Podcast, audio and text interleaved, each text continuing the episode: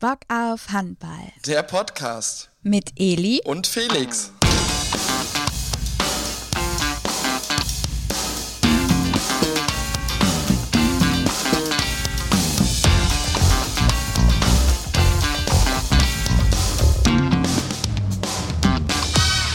Und herzlich willkommen zurück zu einer neuen Folge von Bock auf Handball, der Podcast rund um die schönste, direkt äh, Sprechfehler in der Anmoderation, rund um die schönste Sportart der Welt.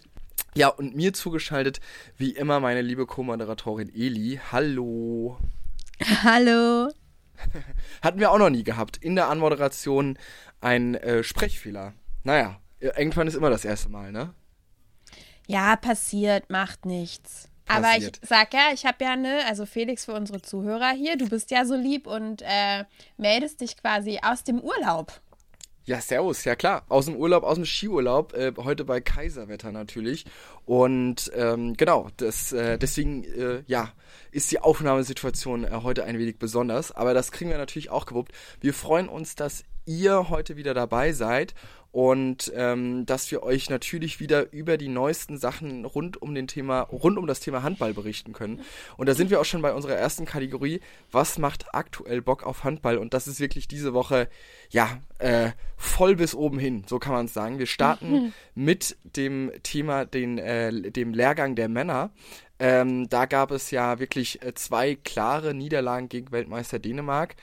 Ähm, Eli, wie schätzt du da die Lage ein oder was, was kannst du da uns als, ähm, ja, wie soll man sagen, äh, Zitat oder äh, Fazit, Entschuldigung, Fazit äh, mitbringen aus unserem, heute der große Tag der Versprecher. Äh, was kannst du uns als Fazit mitbringen, äh, mitgeben äh, aus dem Lehrgang der Männer? Ja, wie du es ja gerade schon äh, erwähnt hast, leider gab es zwei hm, recht deutliche Niederlagen gegen Weltmeister Dänemark. Muss man natürlich auch sagen, dass Dänemark natürlich auch ein krass gutes Team einfach ist, ne? Was die für Spieler da auf der Platte haben. Und man muss ja auch sagen, selbst wenn die halt mal nicht in ihrer Bestbesetzung auflaufen und Spieler halt auch mal Einsatzzeiten bekommen, die sonst vielleicht gar nicht so viel Einsatzzeiten bekommen, weil andere Spieler noch besser sind, sind das immer noch richtig krass gute Spieler, ne? Also Dänemark ist ja einfach ein Phänomen. Das steht auf der einen Seite. Und dann, ja, hm, die Leistung des DRB-Teams auf der anderen Seite. Man muss schon sagen, die Dänen haben das Spiel der Deutschen, wie wir es vielleicht auch noch genießen konnten bei der WM, gut im Griff gehabt, gut unterbinden können.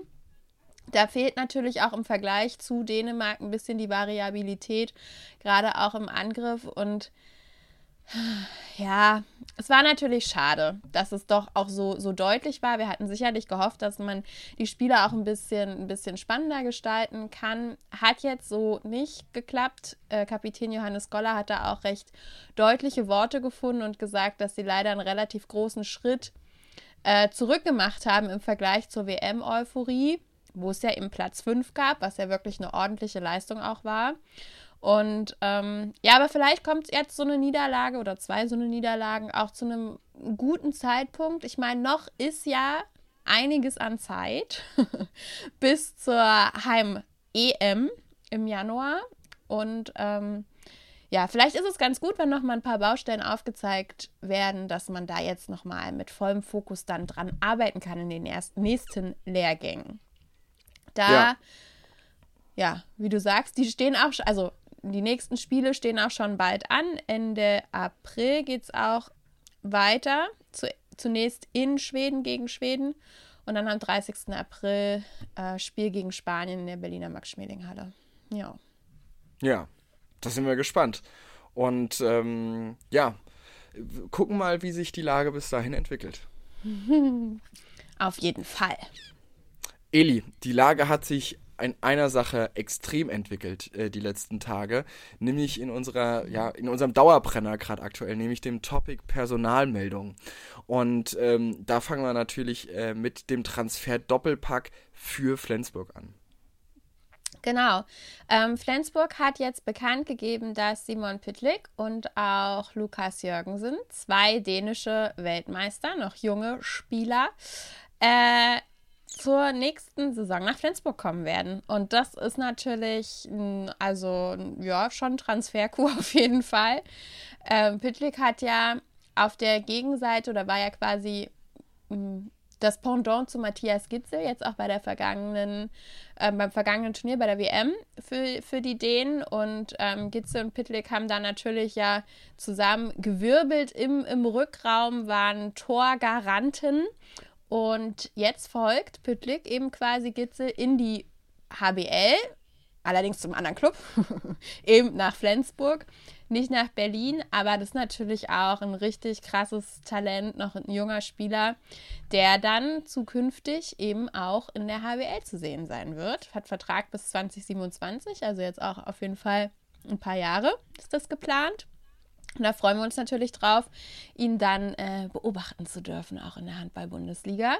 Und Lukas Jürgensen, auch ein junger Spieler, Kreisläufer, 23 Jahre alt, der eben auch durch eine sehr hohe Einsatzbereitschaft auffällt, sich auszeichnet, natürlich auch ähm, ja, eine gute Verstärkung auf jeden Fall für, für Flensburg. Man, man sieht, ähm, die verjüngen sich, auch mit richtig guten Spielern, wollen sicherlich auch wieder einen Schritt nach vorne machen. Und äh, da dürfen wir gespannt sein.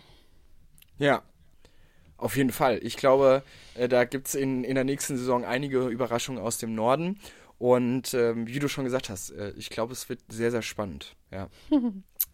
gucken wir nach Hessen, gucken wir nach Melsung. Ähm, da wurde ein Karriereende äh, quasi bekannt gegeben. Ja, ist natürlich eigentlich eine traurige Meldung, dass Finn Lemke Deswegen habe ich es jetzt natürlich so ein bisschen tragisch anformuliert, muss ich ganz ehrlich sagen. Ja, zu Recht. Bewusst. Das, ja, zu Recht. Dass ähm, Finn Lemke, so war mein Satz, äh, seine Karriere beenden muss. Ein Knorpelschaden zwingt ihn zu diesem Schritt. Ist ja einer der Europameister von 2016, der da auf jeden Fall auch Emotional Leader war, was immer ja ganz stark betont wurde und auch ja halt ein richtig ähm, angenehmer, guter Teamplayer ist. Und ähm, ja, ist natürlich traurig, dass er jetzt, hat ja schon lange dann auch verletzungsbedingt immer mal gefehlt, dass jetzt dann wirklich feststeht, das wird wohl nichts mehr auf dem Spielfeld als aktiver Spieler.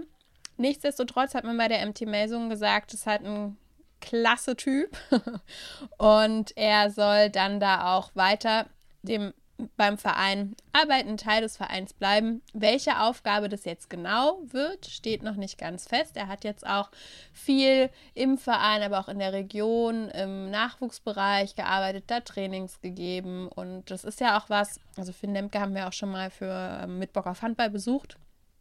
Ähm, ist ja einer, der sich auch gerade oder der auch gerade viel Freude an der Arbeit mit äh, Kindern hat und äh, Jugendlichen. Und das wäre natürlich, ähm, ja, sicherlich auch eine ganz schöne Aufgabe für ihn. Und das hat ihn jetzt, hat ihm jetzt wohl prinzipiell in den letzten Wochen, Monaten auch, auch Spaß gemacht, das, da mehrere Trainings zu geben, Mannschaften zu betreuen, Werbung auch für den Handball zu machen, sozusagen. Und da guckt man jetzt, welche Position es genau wird, aber fest steht schon, man möchte ihn beim Verein behalten. Ja, auch das ist natürlich spannend. Ist natürlich schade, dass das jetzt so gekommen ist, aber ja, ich glaube, äh, für den weiteren äh, äh, Werdegang können wir hier nur die Daumen drücken. Das können wir eh nur am besten. Also, das können wir hier eh im Podcast eigentlich am besten. Kann man nicht anders sagen. Ich stimme voll und ganz zu. Sehr gut. Von Hessen, von Melsung gucken wir jetzt in die Wüste, nämlich nach Katar. Da gibt es auch noch eine Personalmeldung zu vermelden. Ja, Christian Dissinger, ja auch Nationalspieler, schon für, die, für, für Deutschland aufgelaufen, hat beim THW Kiel gespielt und so weiter und so fort. Äh, der wechselt jetzt für den Rest der Saison nach Katar, aus Rumänien nach Katar.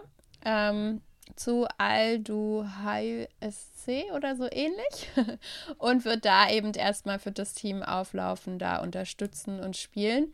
Ist auf jeden Fall ja immer ein bisschen ja, besondere Wechsel quasi, wenn sie mal woanders sind und jetzt nicht unbedingt hier bei den europäischen Topclubs. Deshalb ganz, ganz interessanter Punkt auf jeden Fall. Auf jeden Fall. Ja, oh. spannend, Elli. ja, also und die Personalmeldung, ey, Eieieiei, was war da los die Woche in Handball Deutschland?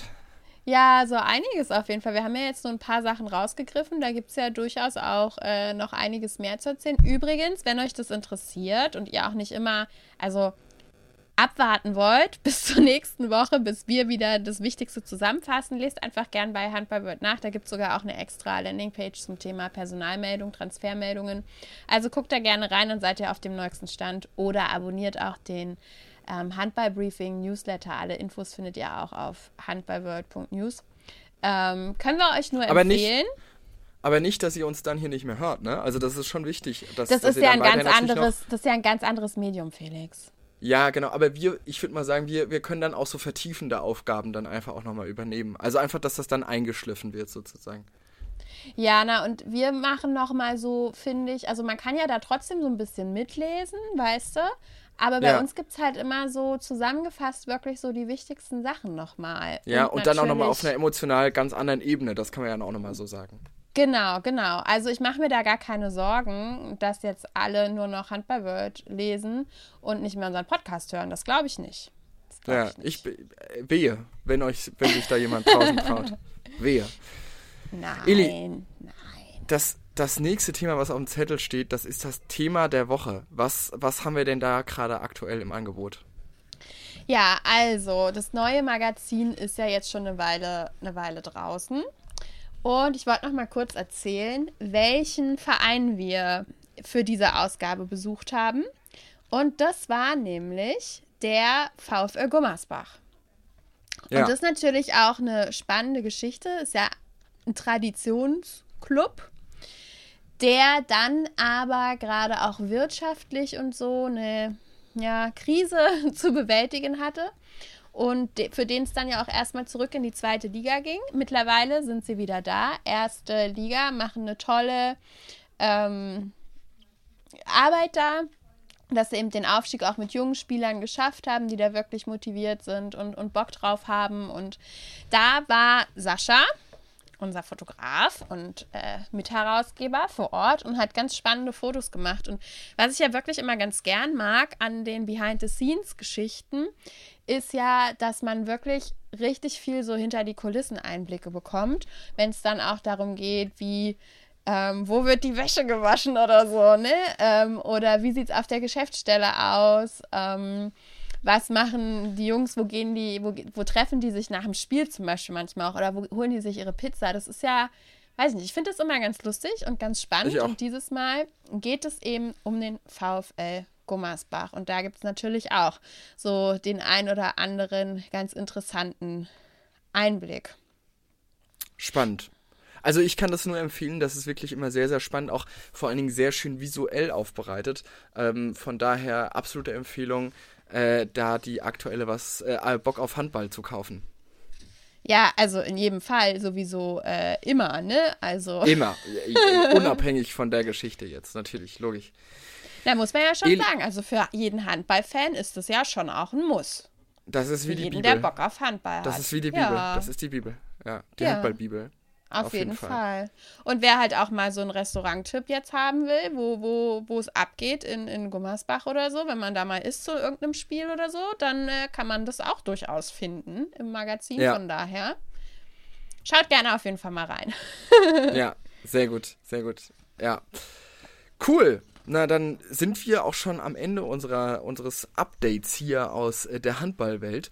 Und ich mhm. sage, schön, dass ihr eingeschaltet habt, dass ihr heute uns wieder äh, die Stange gehalten habt, dass ihr da wart, dass ihr, dass ihr euch angehört habt. Ähm, wir hören uns nächste Woche wieder. Gleiche Stelle, gleiche Welle. So ein dummer Radiospruch. Und ähm, Feedback hören wir natürlich auch immer sehr gerne von euch über Instagram, Facebook, per Mail, wie es euch gefällt. Die E-Mail lautet ich habe at bock-auf-handball.de und da könnt ihr uns gerne jederzeit schreiben, was euch auf dem Herzen liegt. Wir kümmern uns um fast jedes Anliegen. Also fast, können wir sagen.